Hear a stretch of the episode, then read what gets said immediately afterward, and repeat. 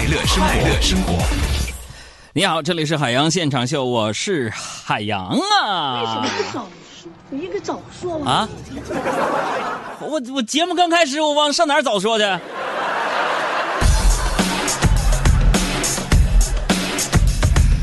亲爱的听众朋友，大家好！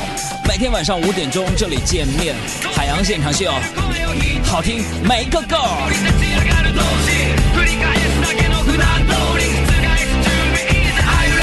向全地球的朋友们通报一声啊！现在呢，我的坐标是在首都北京。那么北京呢，经过昨天的阴雨天气，今天呢，北京是万里无云，晴空万里，空气非常的清爽，阳光明媚的刺眼呢。那么这会儿呢，开车的朋友们都已经戴上墨镜了吧？是不是？刚才上节目之前啊，跟你们说个事儿，就是我收到了我爸给我发的微信，语气不善的。我爸就问我了，说海洋啊，你那个墨镜在哪儿买的？我说什么墨镜啊？应该是在网上买的吧，我爸就开始咆哮了。网上能买墨镜吗？太劣质了吧，戴着刺眼。你们年轻人真是什么都敢在网上买呀。他越说我就越糊涂。我说爸，你到底说的是哪个呀？我爸给我发了一张照片，然后说，我骑你这个车，骑摩托车戴了一路刺眼了一路，一点都不遮太阳啊。下次不要在网上瞎买了啊。我点开图片看了看，说：“我说爸呀，这是我为了看电影买的 3D 眼镜。为什么不早说？你应该早说嘛！你我为什么不早说？那你也没问呢。”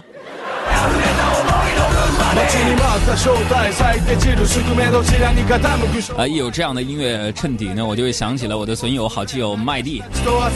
看 这个麦蒂平时说话就是像我这样的声音。呃，这个经常在节目当中呢，他的粉丝也说海洋要不要用麦蒂的声音来主持一下海洋现场秀？我想说的是，用麦蒂的声音主持海洋现场秀讲段子太洋气了，有点笑点不足啊。我们互动一下，我们收音机前的听众朋友多少是 KTFM 八八七我的同事、我的好朋友麦蒂的粉丝，你们报个到，打个卡，打个卡，顺便呢，在他节目互动的时候呢，你也跟他提提我啊。呃，这几天呢，用这个。比较时尚的语气来介绍一下这事儿啊！这几天呢，我发现《复仇者联盟四》呢，可谓是被推上了风口浪浪尖的位置。我呢，本来不想赶着就是刚刚上映就去看，可是我也架不住办公室这帮人看了之后总在讨论。比如说小赵说他小时候看蜘蛛侠啊，主角被蜘蛛咬了一口，然后就变成了蜘蛛侠。他一直不敢相信世界上有这种奇葩的事情，一直到他被狗咬了，他才相信。因为到现在啊，快三十了，还是个单身狗，他信了。嗯。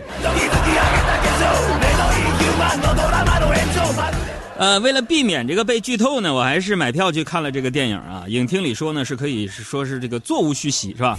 看完电影呢，我有一个非常直观的感受，就是电影院里的保洁大姐才是处于鄙视链顶端的，她鄙视一切去看电影的人。为什么这么说呢？就是你去看电影吧，无论你是谁、什么身份、多少钱，电影结束的时候，她都会拿一个大大的黑色塑料袋，在门口的影厅门口说：“来，垃圾。”音响老师，我提个建议，能不能别再配麦蒂他们常用这种特别时尚的音乐？我觉得不符合我的气质，搞得我一说话呢，就希望有这种，好尴尬呀，尴尬，来，哎，这才是我吗？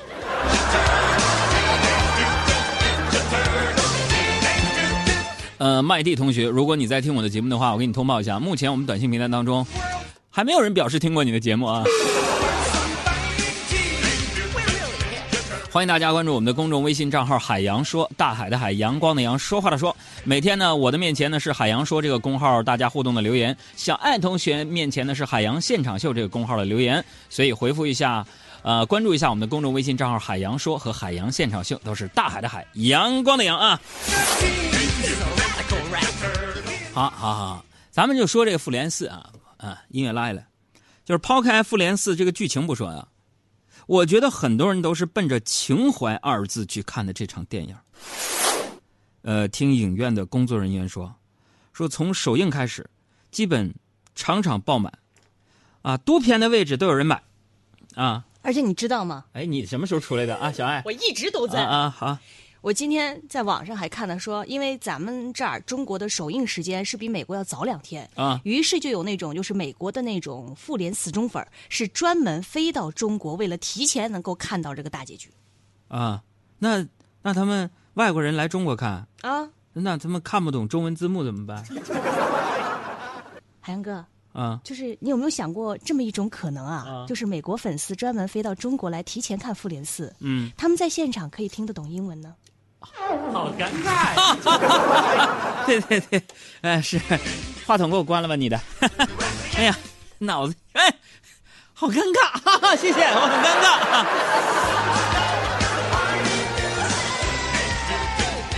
呃，昨天呢看完这个电影，我就往家走，你们杨嫂就跟我讨论呢里边的人物形象，哎，突然话锋一转就问我，老公，啊，老公，我是不是你的女神？就我当时还在沉浸在剧情里无法自拔呀，所以我这这个说的话呢，不经大脑，很作死的说了一句什么什么女神。我自从跟你结婚之后，我就成了无神论者了。在客厅睡了一个晚上。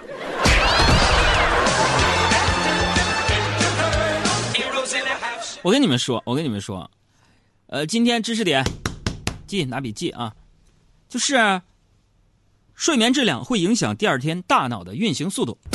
这是结论，记住知识点啊！为什么这么说？昨天这不是下雨吗？是吧？要知道下过雨啊，水氧量充足，水域附近气压也高，是钓鱼的好时候啊。上午呢，我跟朋友啊去钓鱼，就在我家旁边那个河边啊，一上午啊收获不少啊。大概快十一点吧，我记得十一点的时候，旁边就飘来了烤羊肉串的味道，那正好肚子有点饿呀。我就去过去啊，我就问烤羊肉串的，我就说：“我说你这个来五串羊肉串，五串肉筋。”啊，那人看我一眼啊，略显迟疑，还是给了我。我接过羊肉串之后，我就吃了嘛。吃完我说：“算下账多少钱？”啊，那人笑着说：“不要钱。”我很奇怪，我心想还有不要钱的好事儿啊！突然发现周围的人呢都看着我。哎呀，朋友们，人家不是卖羊肉串的，是是是来野餐的。请问接下来我该怎么办？我给啥呀？我呀？人情欠大发了！我的天哪，我太尴尬了！我给不起。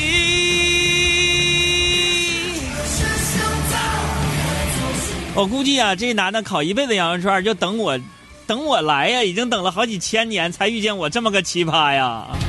千年等一回，等一回啊！哎呀，虽然我这兜里边没几个钱吧，但是咱们白吃白喝这事咱不能干呢，面子还得要啊，是不是？我有时候就在想，我的钱是怎么没的？我回忆自己到底是什么时候开始没钱的？那依稀仿佛似乎啊，好像就是从跟你们杨嫂谈恋爱开始吧。我俩从谈恋爱开始啊，他就开始管钱了，所以一切开销都是他负责。有一天，他突然对我说：“说海洋，我们不能这么大手大脚了，要开始存钱了。”于是他开始发朋友圈记录，存钱第一天，存钱。第二天，一连几个星期之后，他就没有更新，我就非常好奇呀。我说怎么不发朋友圈记存钱的天数了呢？忘记了吗？他说不用存了，够了呀。我说啥就够了？我买衣服的钱够够了。这你们杨嫂当年存钱呐，我跟你说呀。都可怕呀，不吃不喝的呀！我不喝，我不吃，我不吃，我不喝，我就要钱。我跟你说，那就是女版的那个苏苏大强啊，这是。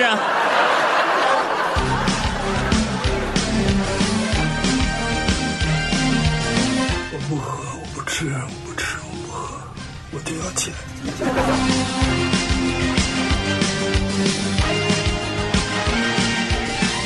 各位收音机前的老爷们儿，你家如果也有跟你们杨嫂这样是一个女版的苏大强，朋友们发微信告我，我点名点她的名。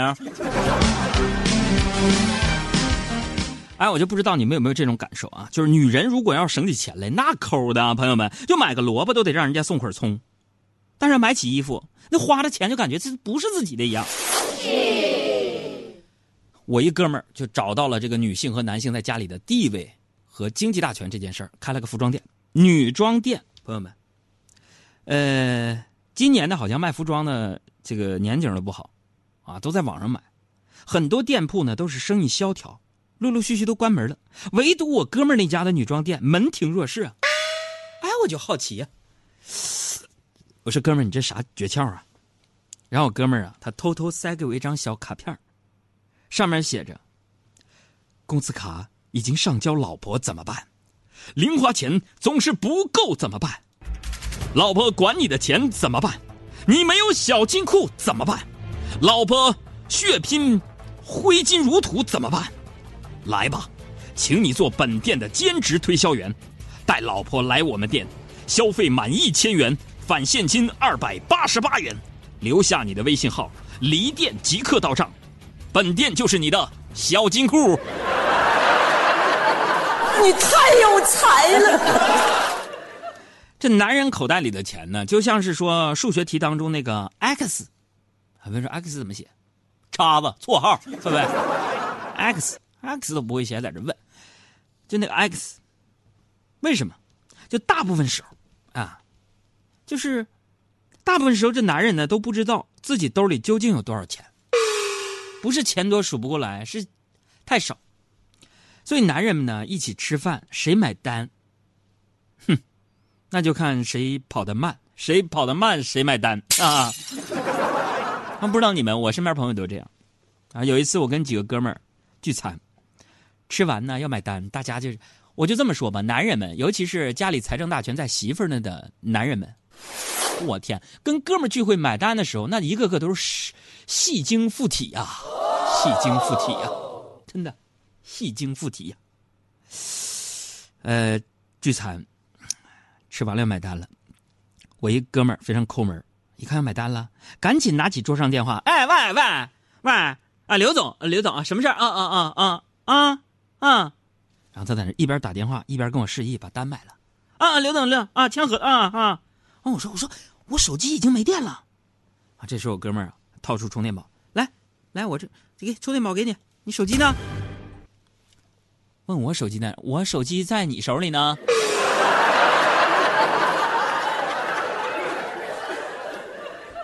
真的，这一刻很尴尬，空气突然安静的可怕，朋友们。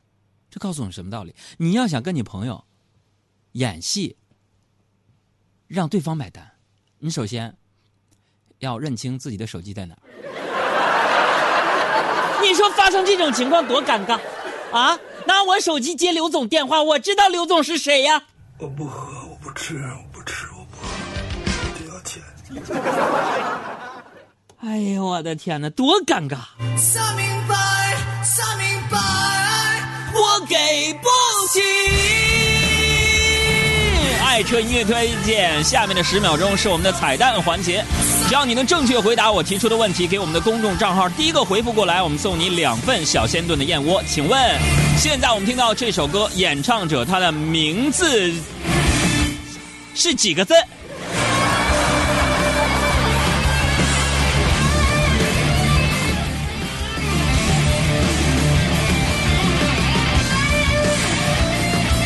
啊，没喊开始不答呀，开始。